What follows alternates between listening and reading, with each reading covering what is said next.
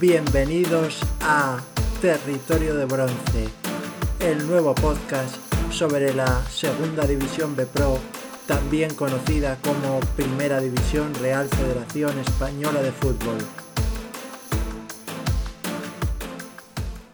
Muy buenas amigos de Territorio de Bronce, aquí estamos con vosotros un podcast más, el número 24 y vamos a hacer un repaso por un lado a lo que ha dado de sí la última jornada, la jornada sexta, para los equipos que luchaban por acceder a los playoffs de ascenso a segunda división y también vamos a comentar cómo ha ido el sorteo de dichos playoffs cuyos partidos se jugarán en la primera eliminatoria el próximo fin de semana, sábado 15 de mayo y domingo 16 de mayo. Comenzamos ya con el análisis de la jornada, esa sexta jornada. Desde el territorio de bronce queremos dar la enhorabuena a los aficionados del Zamora, Andorra, Algeciras y Real Madrid y Castilla, los últimos equipos que se han clasificado para los playoffs. Como hemos hecho en podcasts anteriores, pondremos los himnos de los cuatro equipos en homenaje a todos sus aficionados. En el grupo primero hay que destacar que se terminó finalmente metiendo en los playoffs el Zamora de manera absolutamente heroica. Victoria in extremis en el minuto 90 frente a la Cultural Leonesa por dos goles a tres. El Zamora pasa como tercero a los playoffs de ascenso a segunda y deja sin estos playoffs al Unionistas de Salamanca y a Valladolid Promesas. Valladolid Promesas que fue capaz de ganar a Unionistas por 2-1, pero esa victoria que no le sirve y se queda a las puertas de los playoffs. Y por último el Burgos que ganó 1-0 al Celta B, un Celta B que termina el campeonato en la segunda posición. El Burgos es primero. En el grupo 2 ya estaban vendidas las plazas para acceder a los playoffs de ascenso y en esta última jornada se ha confirmado el primer puesto de la Sociedad que ganó 1-2 al Tudelano, el Bilbao Athletic perdió frente al colista Logroñés y termina segundo. Y el Calahorra y Amorebieta que empataron a cero en un partido que no tiene ninguna trascendencia puesto que el Amorebieta y el Calahorra ya tenían asegurada la tercera y cuarta posición del grupo respectivamente.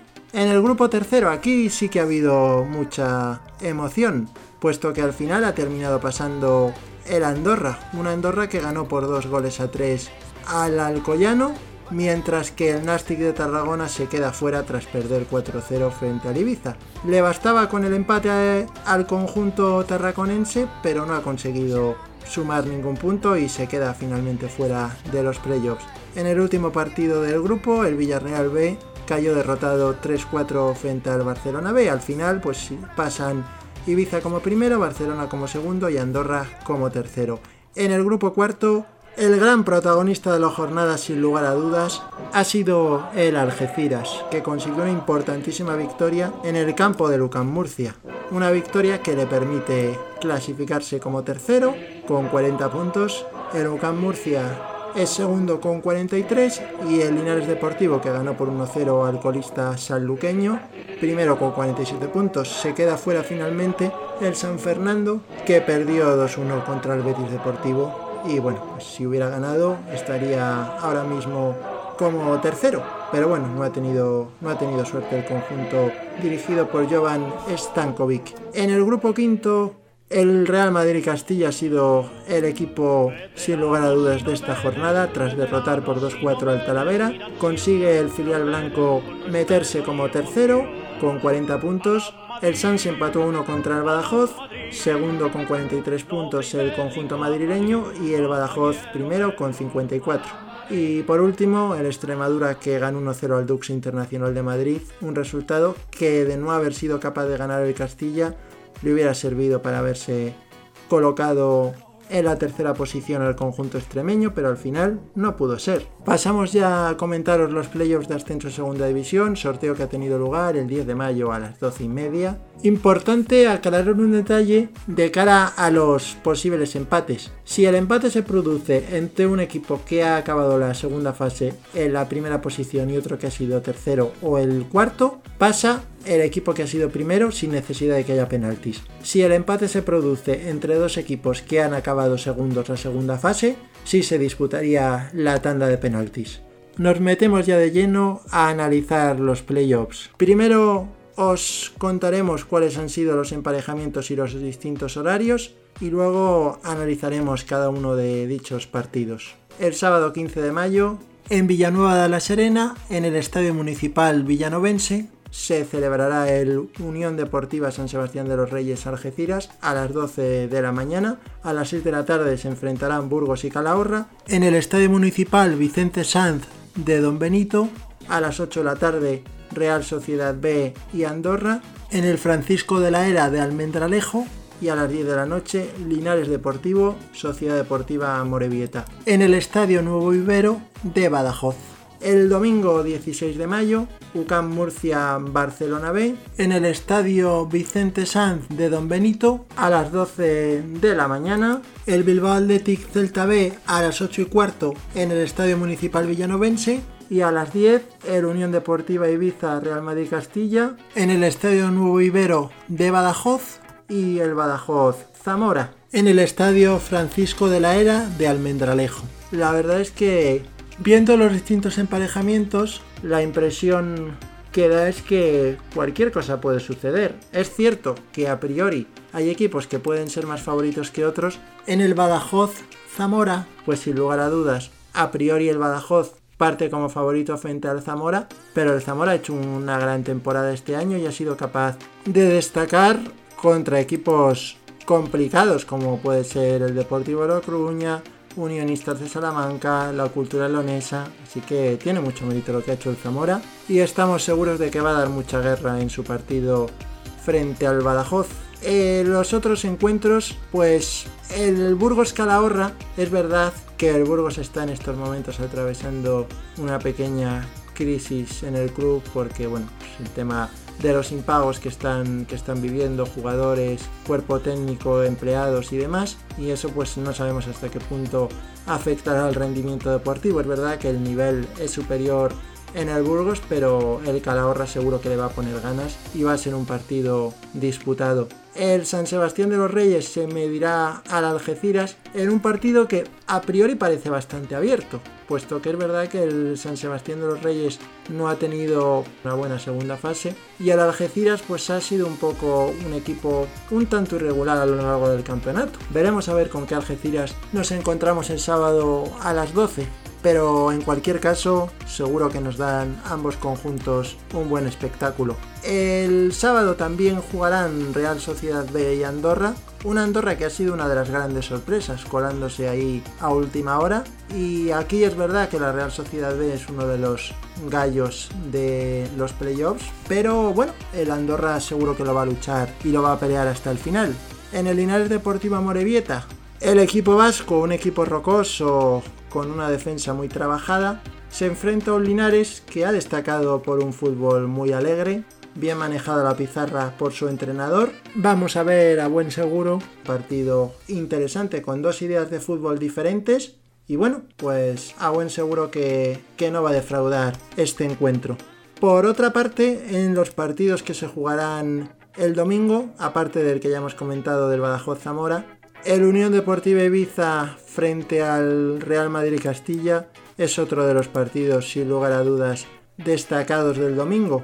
El filial blanco, que ha tenido un nivel bastante irregular a lo largo de esta segunda fase, pero que finalmente ha conseguido meterse y el potencial que tiene es muy, muy elevado. El Ibiza tiene que refrendar el buen nivel mostrado hasta ahora en el campeonato liguero, que le ha llevado a ser uno de los mejores equipos. Y bueno, estamos seguros de que vamos a ver un partido muy entretenido el domingo a las 10 de la noche.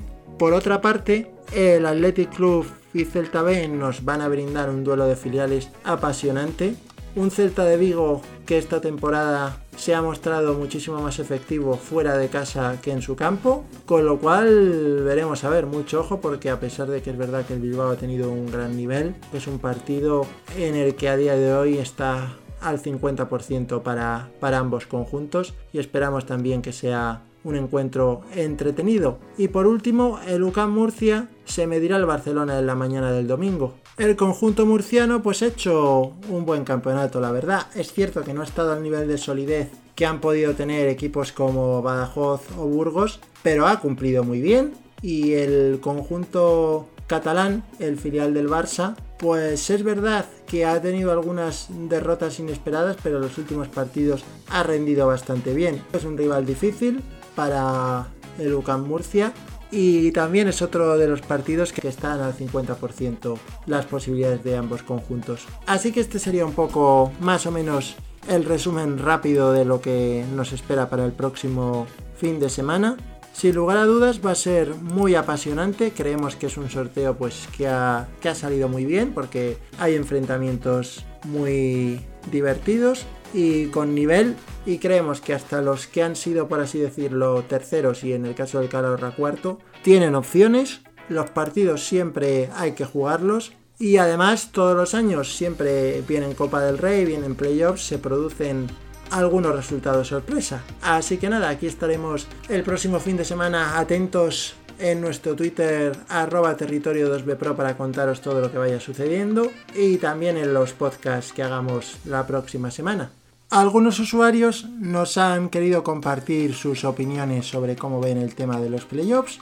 En el caso de Xavi, nos apunta que lo del Zamora es muy meritorio, el hecho de que se haya conseguido meter entre los equipos clasificados para los playoffs, porque era un equipo que estaba en tercera división el año pasado y reconoce que aunque es verdad que el claro favorito parece el Badajoz, pues nunca se sabe lo que pueda suceder y nos recuerda el caso del ascenso del modesto vecindario hace unos años. También comenta Xavi que una de las cosas que le gusta es que este año no hay eliminatoria de campeones como sucedía en el pasado y dice que eso da más opciones a los terceros y al único cuarto del Calahorra, que lo tendrá difícil ante el Burgos, al que veremos, comenta Xavi, si le afecta la tensión extradeportiva del club.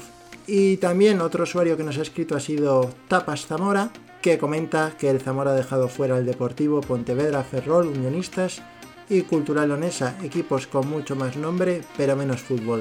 Pues desde aquí agradecemos a esos dos usuarios que nos hayan escrito y nos hayan contado sus opiniones sobre cómo ven el tema de los playoffs de ascenso.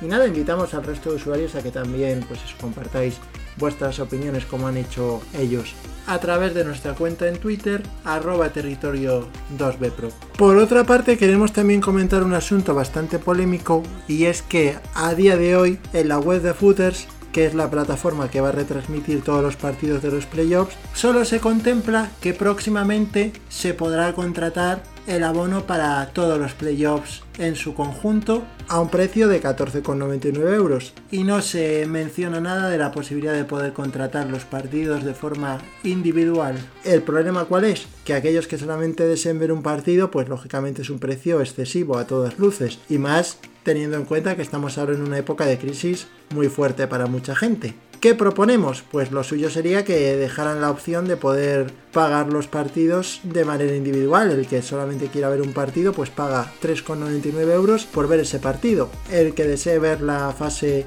de playoffs completa, pues ya abonaría los 14,99. Creemos que de esa forma, pues la gente no se quedaría sin ver los partidos de su equipo. Así que confiemos en que desde la federación y footers pues cambien de opinión. Para ir terminando, recordaros que mañana os daremos el podcast resumen de lo que ha sido la última jornada en cuanto a los equipos que estaban luchando por acceder a la segunda B Pro, primera Real Federación. Y con esto ya damos por concluido este podcast, agradeciéndoos la atención prestada. Y ya sabéis, buen fútbol, alegría y buen humor. Cuidaros mucho amigos. Un saludo.